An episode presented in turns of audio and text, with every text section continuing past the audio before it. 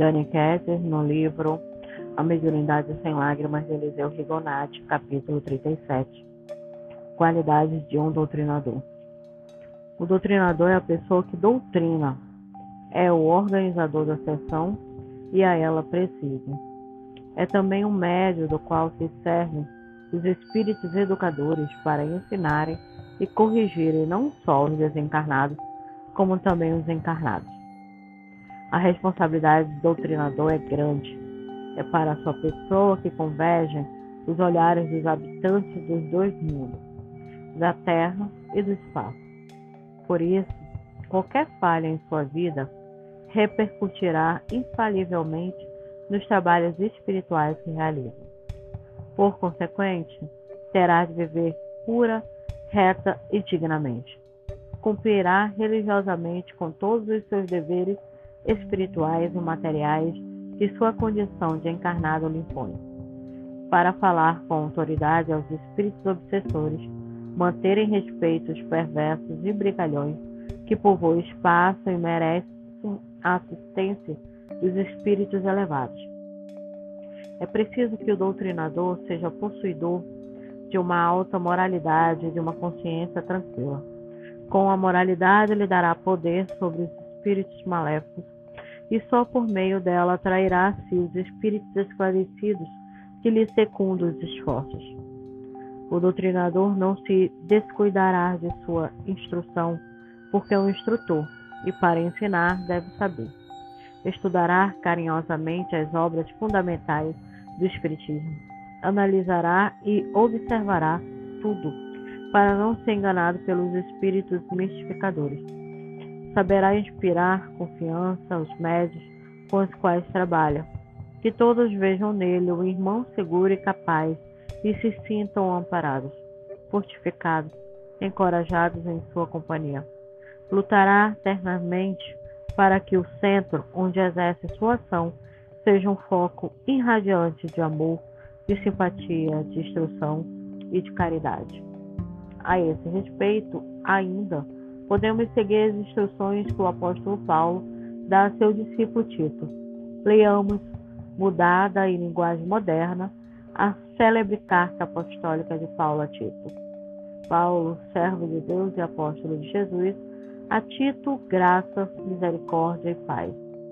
Eu te deixei em Creta para que pusesses em boa ordem as coisas que ainda restam, e de cidade em cidade estabeleceste diretores de centros, conforme minhas instruções.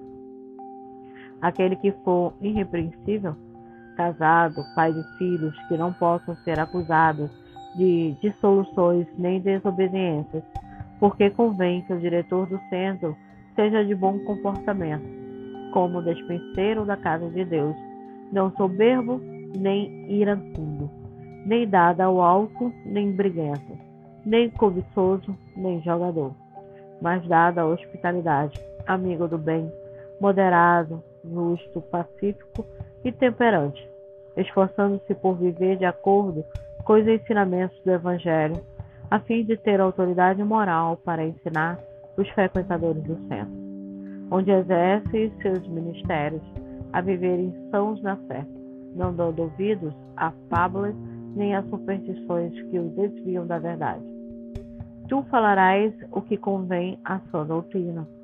Os velhos que sejam sóbrios, graves, prudentes, cheios de fé, de caridade e de paciência. As mulheres que sejam sérias no seu viver, não faladeiras nem intrigantes, mestra do bem, prudentes, que amem seus maridos e seus filhos, moderadas, castas, boas donas de casa, para que Deus seja glorificado nelas exorta do mesmo modo os moços a serem moderados, trabalhadores, honestos e estudiosos da doutrina. Em tudo te dar, por exemplo, de bom comportamento. Na doutrina, mostra incorrupção, gravidade, sinceridade, linguagem sã e irrepreensível, para que ninguém tenha que dizer contra nós. Exorta os empregados a que se sujeitem a seus patrões e que em tudo o agradem, para que em tudo sejam ornamento da doutrina de Deus, nosso Criador. Porque a graça de Deus se há manifestado ensinando-nos que, renunciando aos vícios e ao mau comportamento, vivamos sóbrio e justa e piamente, aguardando a felicidade que nos foi prometida pelo Mestre no reino de nosso Pai. Fala disto e exorta e repreende. Ninguém te despreza, admoestando-os a que se sujeitem às leis da terra. Obedeçam aos governos e estejam preparados para toda boa obra.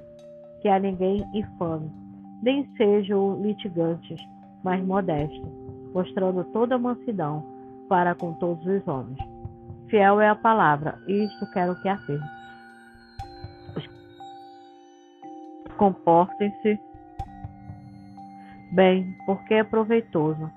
Nunca entres em questões loucas, genealogias, em tendas e em debates, porque são coisas inúteis e vãs. Evita o homem obstinado no mal depois de uma e outra admoestação. Saúdo-te todos os que estão contigo. Saúda tu os que nos amam na fé. A graça seja contigo, assim seja.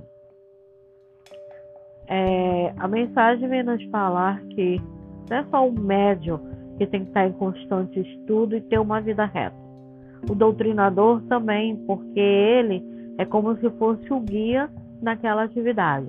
Então ele tem que ter o conhecimento, além da prática, ele tem que ter a moralidade, ele tem que ter uma vida reta.